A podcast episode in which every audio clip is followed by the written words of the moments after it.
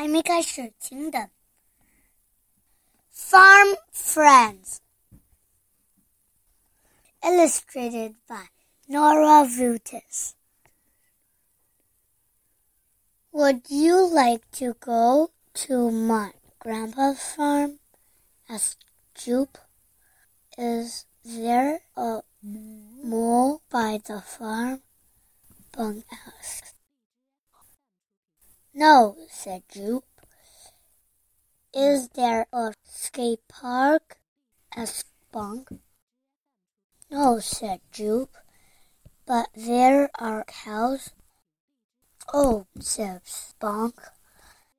There are pigs too, said Jupe. I don't think I like fun, says Bunk. Then Jupe tells Bunk about her grandpa's cookies. Cookies will help me like the farm, said Spunk. Soon the bus comes. Ready, says Jupe. Bunk walks out the window of the bus. He sees horses. He sees hills and fences. Then Bunk sees a farm. Hello, says Grandpa. You are just in time to help me feed the animals. Bunk gave hay to the cows. Jupe gave corn to the pigs. The cats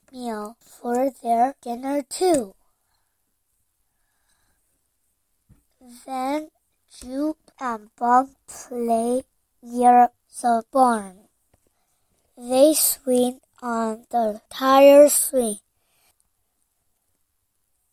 Bunk's tummy grows. He smell cookie.